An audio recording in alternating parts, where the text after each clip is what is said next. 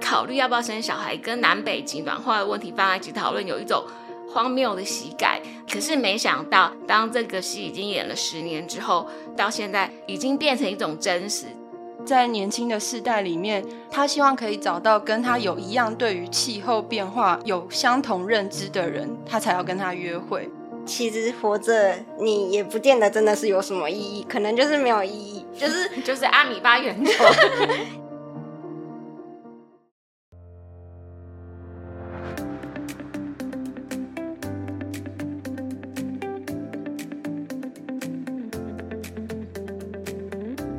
大家好，欢迎来到愿景花生堂，我是梁玉芳。呃，今天的节目比较特别，我们不再是聊我们自己的愿景的作品，今天会来分享一出我跟同事一起去看的很有意思的剧，是四把椅子剧团的《呼吸》。那这出戏呢，我觉得它超级愿景的，因为呢，它是一对情侣会做垃圾分类，不论去什么地方都要骑 U bike。但是他们还是怀疑自己是不是够好到可以去生一个小孩。那因为现在的世界是一个水深火热、气候变迁的世界，把小孩带到这样的世界上来，到底道不道德？所以呢，在看完整出戏之后，我就在脸书上说，这出戏真的好愿景啊！他关注的议题都是我们所关切的，不论是环境、性别、人权等等，都是我们的守备范围。所以呢，我们就邀了一起去看戏的三位伙伴于静跟静怡一起来聊一聊《呼吸》这部戏，看看大家对于这出戏里面都看到了什么，有什么样的反省，那又被哪些内容触动？就欢迎静怡跟于静。大家好，我是愿景工程的记者静怡。大家好，我是愿景工程的记者于静。嗯，好，那现在也要事先声明哦，今天多多少少会聊到呼吸的一些关键剧情，所以有暴雷的地方，我们会在节目文案的时间轴上面标记。不想被暴雷的听众就可以跳过这几个段落哦。那有很多人哀怨说都买不到票，我们怎么会这么厉害？就是早早就买到了啊。一开始啊，其实是我们社群编辑的同事玉轩告诉我有这一出剧，因为他知道我们之前就讨论过好几次。既然我们都知道说未来可能会有很严重的全球暖化，会有越来越频繁的极端的气候的灾难，到底生小孩在这个时代下是道德的还是不道德的？对，那所以玉轩就推荐给我，那我们很早很早就在找鸟票阶段就抢掉了票，因为那时候不知道为什么剧团都没什么在。分享 讯息，对，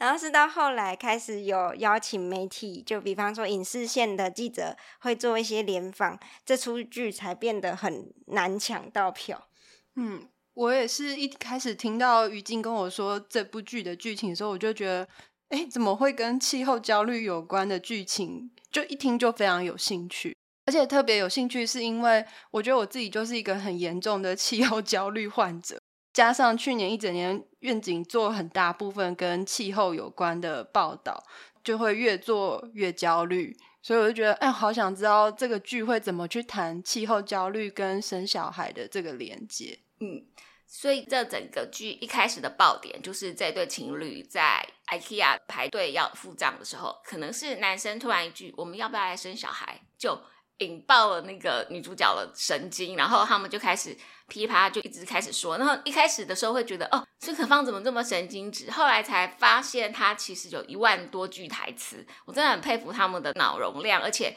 他的台词里面有非常多的具体的形容，比如说什么很多大象或者两颗阻尼器在肚子里面。大家如果有兴趣的话，阻尼器就是一零一大楼为了防止地震放在里面的一种装置，大家可以去 Google。那其实我那时候会觉得。他们的对于台词的转化非常的厉害，嗯，就是他们在剧里面有讲到那个台词，就是你知道生一个小孩等于多制造一千两百公吨的二氧化碳嘛？那但是一千两百公吨的二氧化碳到底有多少？然后剧里面他们就有把它转化成说。哎，一零一一颗阻尼器大概是多少？但是一千两百公吨就的二氧化碳大概等于两颗阻尼器。对，然后我还记得孙可芳是指着自己肚子说：“两颗阻尼器在我的肚子里。”然后就觉得他那时候我就想到说：“哎，对耶，觉得新闻写作就是应该要这样子，就是把一些很抽象的数字要画成很具体的比喻，大家才会理解。嗯这样子，那所以我也想问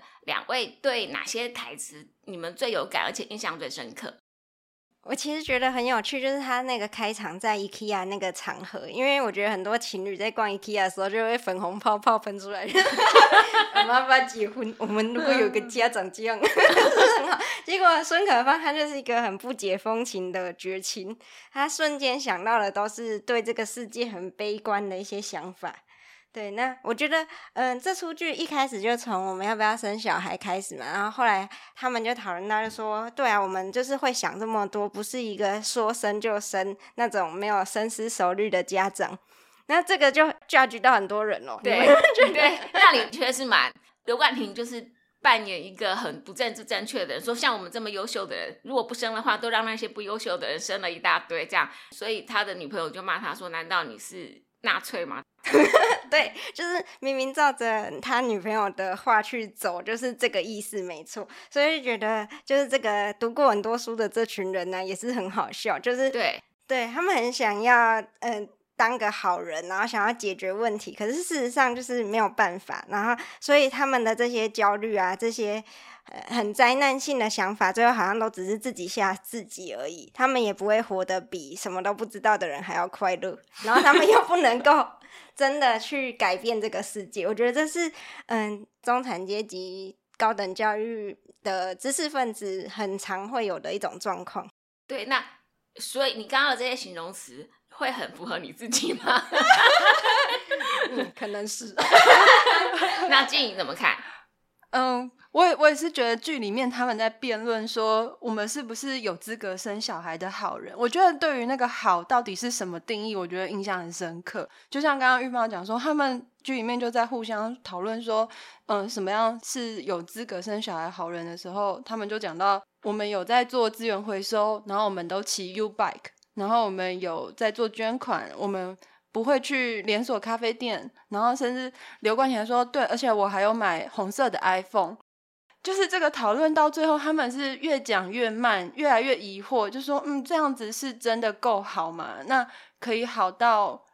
让这个世界可以再容纳一个新的生命的到来吗？”然后我自己看那段的时候，我会觉得说：“哇，那如果真的要符合这些资格，那我有吗？”然后我会觉得说：“嗯，我有时候好像也还是会不小心用塑胶吸管。”然后我在用塑胶吸管的时候，都会想到海龟。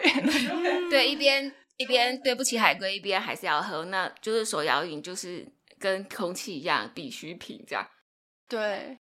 然后，其实这个够不够好的讨论呢？在英国的这个原著的创作者 Duncan Macmillan 二零二零年接受访问的时候，他有聊到说，其实他最早最早在十年前在写这个作品的时候。他会觉得把考虑要不要生小孩跟南北极暖化的问题放在一起讨论，有一种荒谬的喜感。因为有谁是真的会考虑到北极熊或是那些冰山，然后再来决定自己要不要生小孩？那这有点像是在讽刺那些左交很做作的感觉。可是没想到，当这个戏已经演了十年之后，当初的那种戏谑或者是讽刺，到现在已经变成一种真实。其实是有非常多的人真的很担心说。我是不是不应该把小孩子带来这个这么糟糕、已经快要毁灭的地球上？那这种地球糟糕的程度，已经跟上了当初这个作者愤世嫉俗的程度。所以让我很印象深刻的是，对于这种气候焦虑跟要不要生小孩的事情，是我们去年去了格陵兰采访之后，在看了那么多冰山崩落，还有呃地球暖化的第一个现场的灾难现场的报道之后，我还记得回来的时候，在我们的会议室里面，静怡有跟我说，他也觉得好像不应该，嗯，在这么糟糕的世界上再把小生命带来，好像这样有点不道德。我不确定我是不是印象记得很多，所以。静要不要聊一聊当时候的想法？有我，我记得我们去格陵兰的时候，第一个采访就是先去访格陵兰的那个冰川学家 William Cogan，然后他那时候就秀了一个联合国政府气候变化专门委员会，就是叫 IPCC，他们前年二零二零年的一个报告预测。那个图表上面就显示说，如果我们不采取任何减碳的措施，我们什么都不做，现在就是摆烂。然后一直到二一零零年，那全球冰盖融化的速度去计算到那个是二一零零年的时候，基隆的海平面会上升多少？然后，因为他还特别帮我们准备了基隆的海平面会上升多少的数据，让我们更有感。对对对，然后就看到哇，那个那个往上上升的那个幅度非常的高，而且非常的快。他是跟我们说，到了二一零零年，基隆海平面上升就会上升到八十二公分。然后以往我们在常常会看到很多气候的报道，可能每年夏天很热的时候，就会又看到说，呃，又哪里预测说哪里冰融化啊，到什么时候会变成什么样子。可是当下那个威廉就说，你觉得二一零零年听起来很远，但是在此时此刻，今天在丹麦或是在台湾出生的孩子，几乎都可以活到二一零零年。那所以这个时间对于人类其实并没有这么遥远。然后当下其实我觉得很震惊，我突然算了一下，这好像是真的，而且尤其在现在的世界，人类寿命其实是可以越活越久的，就觉得哇，那此时此刻当下，我应该完全不敢去考虑生小孩这件事情。因为他们未来如果是最近出生的，然后他们呃活到的那个二一零零年的时候，就一定会看到基隆全部被淹没之类的，那就是有点像是明日过后那种什么大浩劫之类的。那所以像这样子的气候焦虑，于静去年去了 COP twenty seven，也应该也是看到从深受气候变迁影响国家来的人，嗯。那时候在做嗯做 COP twenty seven 的报道的时候，有采访一个尼泊尔的青少年，叫做 Shreya，他家乡是住在圣母峰的山脚下，所以他就说他们的那个焦虑是很真实的，就是整个村庄的人民都很担心，说冰川的融水可能一夕之间就会把整个村庄都淹没，所以他们面对的是整个生存上面的焦虑感。然后在会不会灭村之前，他们就要先担心说，好像农业越来越没办法在那个地方稳定发展，然后或者是他们的一些生态观光啊都有问题，所以是影响到生计，就有很多很具体直接的影响。那其实我觉得回过头来，在台湾，我们看到很多农民也是很担心旱灾，因为政府可能会要求停灌，那个也是生计上的影响。焦虑感会很严重，可是我就回过头在想说，诶，那这样子在办公室工作的都市人，他们没有受到直接的，而且很严重的影响，所以他们的焦虑是来自哪里？那可能就像刚刚大家分享，就是当我们读到了一个数据，就告诉我们说，二一零零年可能小孩子就会面临到整个海平面上升，然后影响淹没整个城市的状况。所以就是我觉得这个焦虑感比较像是一种资讯爆炸的焦虑感，然后再加上通常我们在讲气候变迁的时候，这个讯息都是带有恐吓性的。所以后来回过头来想，就是说哦，对，所以我们的这种气候焦虑也是很常发生，但是好像目前可能很多数人都还是停留在资讯上面的这种紧张。嗯，而且。尤其是我们去年做气候 weekly 的时候，我们有选到一则卫报的新闻。这篇报道里面很有趣，他提到说，有一个美国的交友网站统计，他们的用户在个人资料里面去提及到对于气候变化的关心，或是自己的态度的这个次数变得增加了非常的多。那代表在年轻的世代里面，他希望可以找到跟他有一样对于气候变化的未来有相同认知的人，他才要跟他约会。那里面有一个受访者就讲，他说他一直很希望有一个家庭，但是因为气候变化的不确定性，让他觉得风险比以往都还要更高。这个让我觉得非常的有感，因为我觉得。我可能经济上面，我可以努力赚一点钱，可能可以改变我的经济状态，或者是我努力工作可以让我的工作状态更好。但是气候很无力啊，它不是我一个人一直做环保，它可能就会变好了。它可能需要更大的改变因素才有办法改变。而且新闻里面也有讲到说，就是他们有观察到夫妻之间最困难的气候话题，就是是否要生小孩。就像刚刚我们有聊到说，有些人觉得碳排放已经很高了，现在要让另一个人出生在这个世界上是非常不道德的。而且有将近四分之一没有孩子的成年人，他们说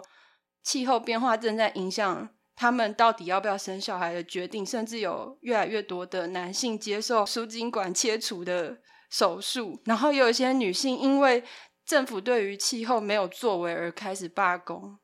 这个观察我觉得非常有趣，对，觉得好激进啊！我想到就是，其实我有问刚刚讲那个尼泊尔少女水雅，她对于生小孩这件事的看法，因为她本身是做环境气候变迁行动的一个，嗯，算是那个那个组织很大，它是损失与损害青年联盟，就是有嗯南北半球四十个国家组成，所以她等于是一个很热衷气候行动的人。所以我就说，哎，那你会不会就觉得不应该生小孩，或是会不会害怕生小孩？但是她给我的答案竟然是。他觉得我们还是要有盼望，然后他说，因为今天问题不在于我们要不要生小孩，今天嗯，问题是在于那些大企业排碳量很高的这些呃工业国家，他们愿不愿意去改变他们的生产逻辑？对，所以他就也有举例，就是说百分之十的富裕国家，它制造的碳排放量可能就是全球的一半以上。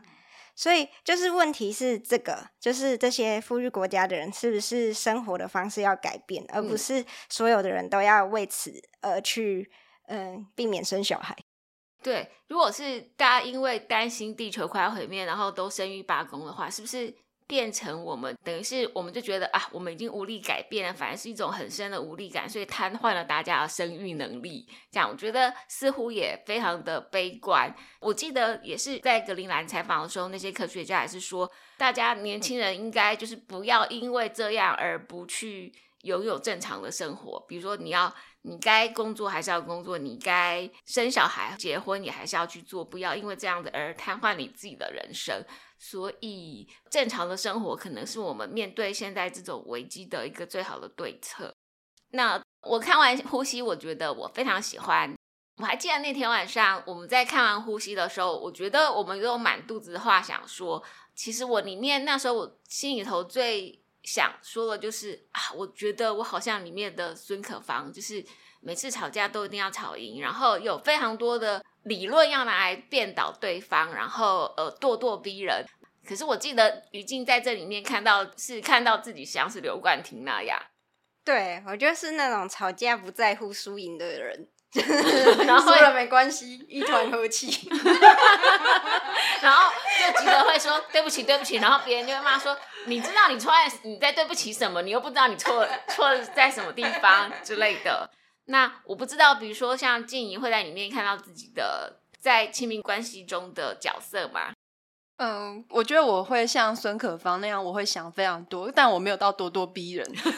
但是我我我确实会有那种会想很多很远的计划的那一种，会想到说啊，如果今天决定要生小孩，那一定会改变到我的人生规划、我的工作，然后我到底要不要买房子？那我要接下来要住在哪里？那住在这边，我可能要考虑，我要在住在这边住二十年、三十年、四十年。我的小孩住在这边，是不是适合他的环境？就是这一系列非常长远的焦虑，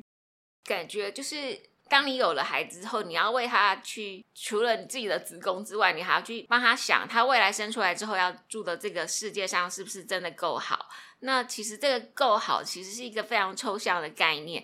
那什么样的人才是够好的人？这个问题大家看完了有什么样的答案吗？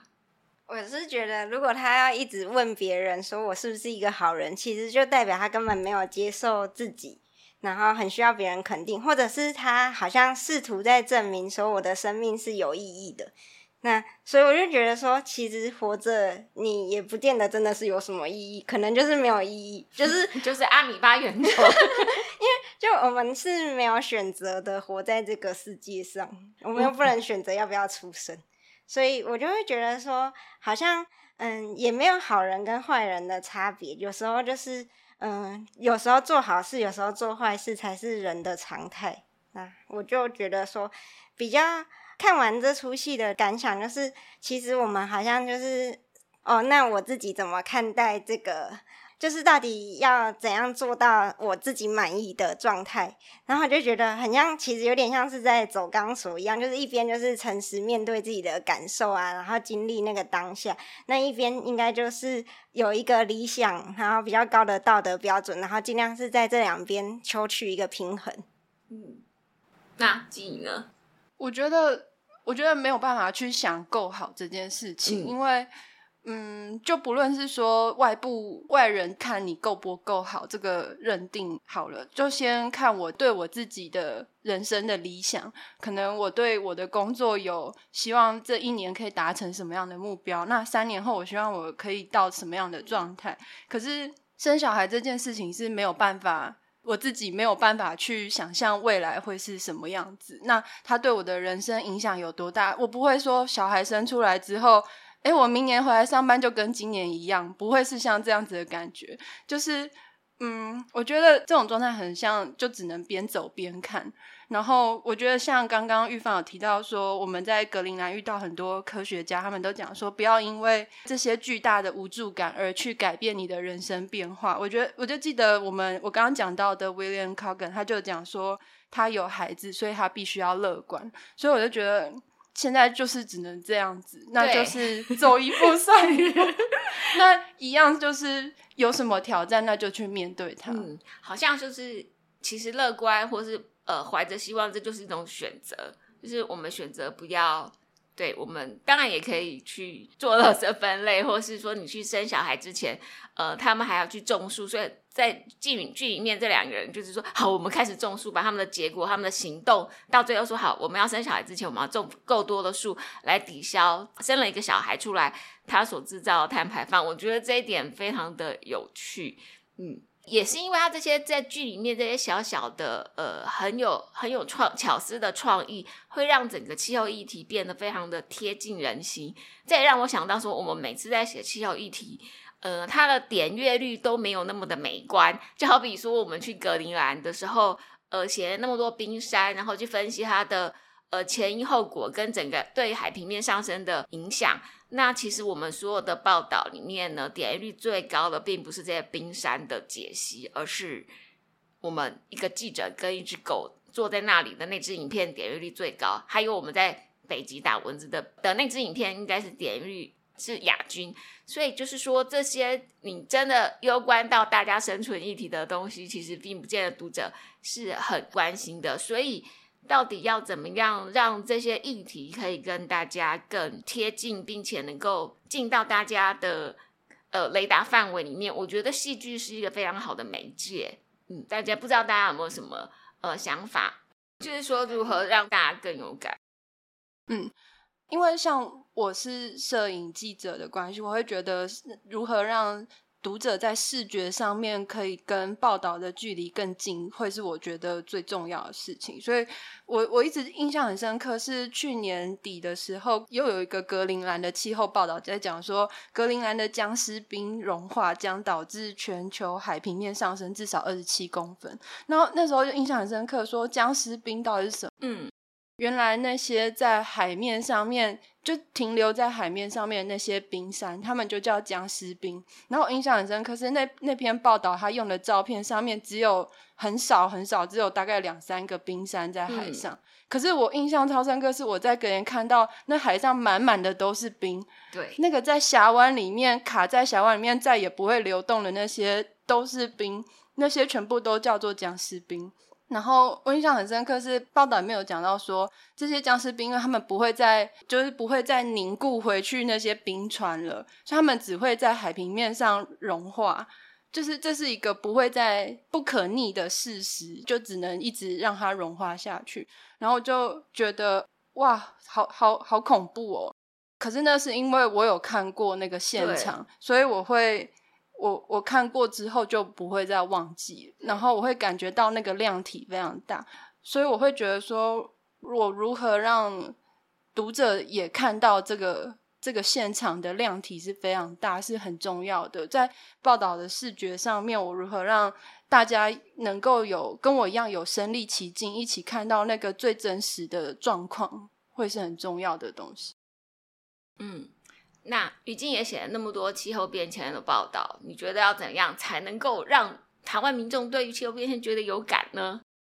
我觉得大家对于人的故事还是最有感触。就是当嗯，像刚刚讲到那个水雅，他就说他生活在一个离圣母峰很近的地方，然后他们的居民是怎么样看待这件事情，就可以去嗯比较容易感同身受。那再加上 Shreya 她本身是来自那个损失与损害青年联盟嘛，其实这个就是一个嗯。今年联合国气候峰会很重要的一个新的制度，就是叫损失与损害基金。那我们要怎么样让台湾的民众读者也可以去？嗯，了解这个制度是什么，其实也是透过水雅的故事，就是他为什么要投入这个呃损失与损害的倡议，来让大家了解说这个制度的重要性。所以我觉得，嗯，一切好像还是要回归到一个人，他是怎么样去理解跟经验这些灾难呢？跟他们为什么会基于他们的需求去推动一些倡议？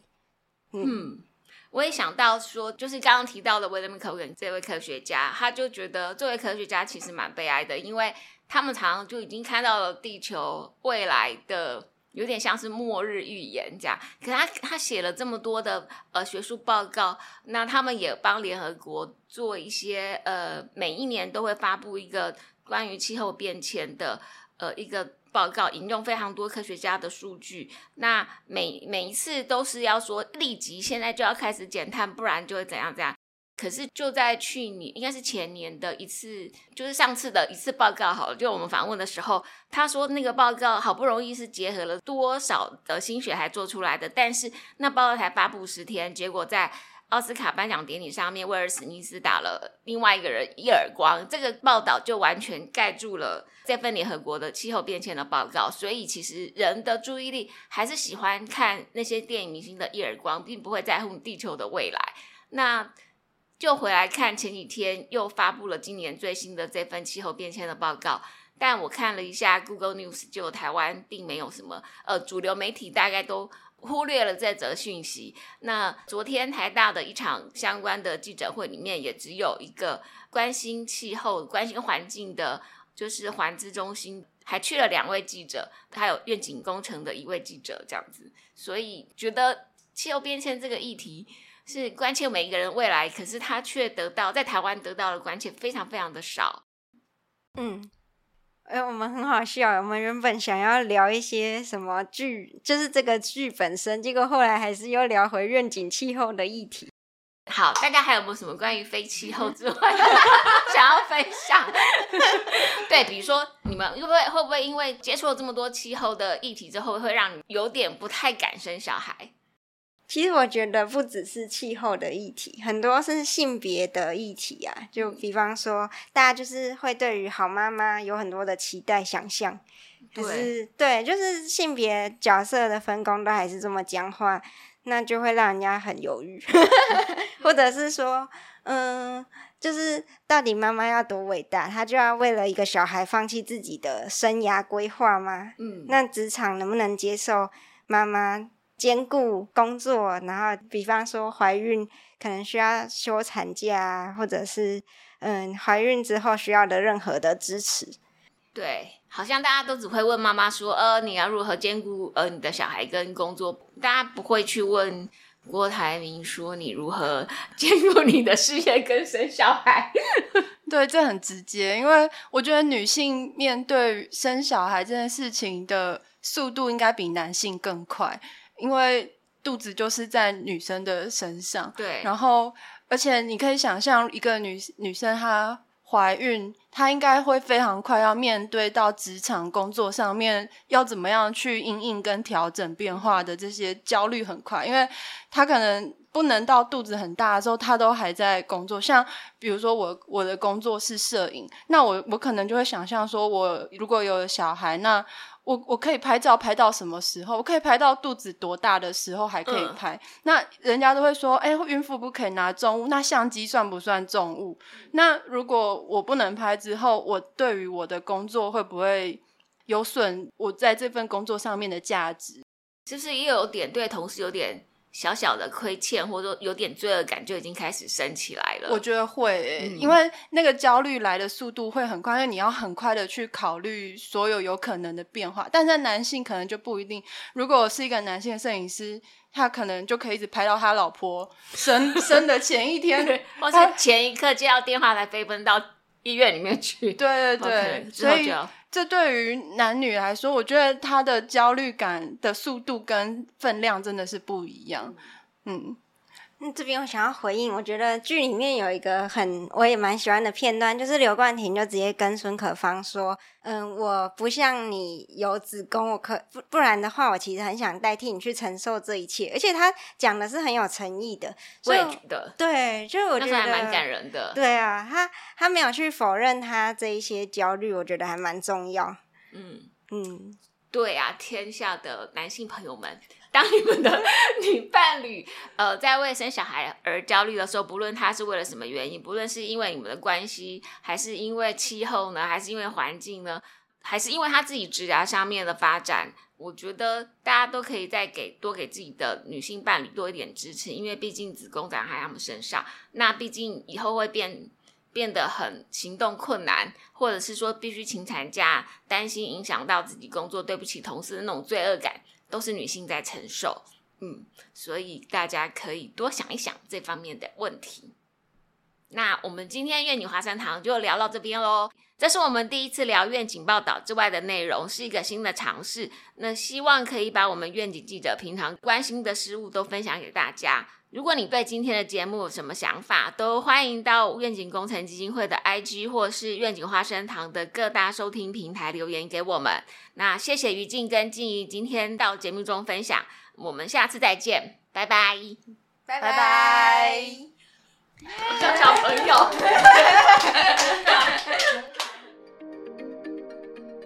谢谢大家收听愿景花生堂，这是由愿景工程基金会制作的 Podcast 频道。我们是一个报道公共议题，也举办实体活动、进行倡议的非盈利媒体。